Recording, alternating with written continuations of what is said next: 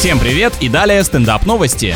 В нью-йоркском зоопарке посетительница запрыгнула в вольер со львом и начала танцевать, бросаясь деньгами в хищника, а ее муж снимал все это на камеру. Ну а что, это единственно правильное поведение перед царем зверей, плясать под его дудку и пополнять казну. Хулиганы успели скрыться до прибытия охраны. Сообщается, что животное в порядке, а девушку, сиганувшую через ограждение, и ее оператора будут искать и привлекать к ответственности. А ведь такой контент мог бы создать серьезную конкуренцию проекту «Перелезаем через заборы» в костюме с Алексеем Щербаковым.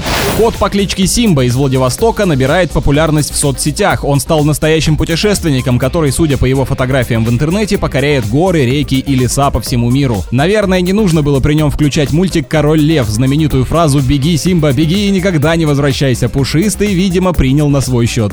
С вами был Андрей Фролов. Больше новостей на energyfm.ru.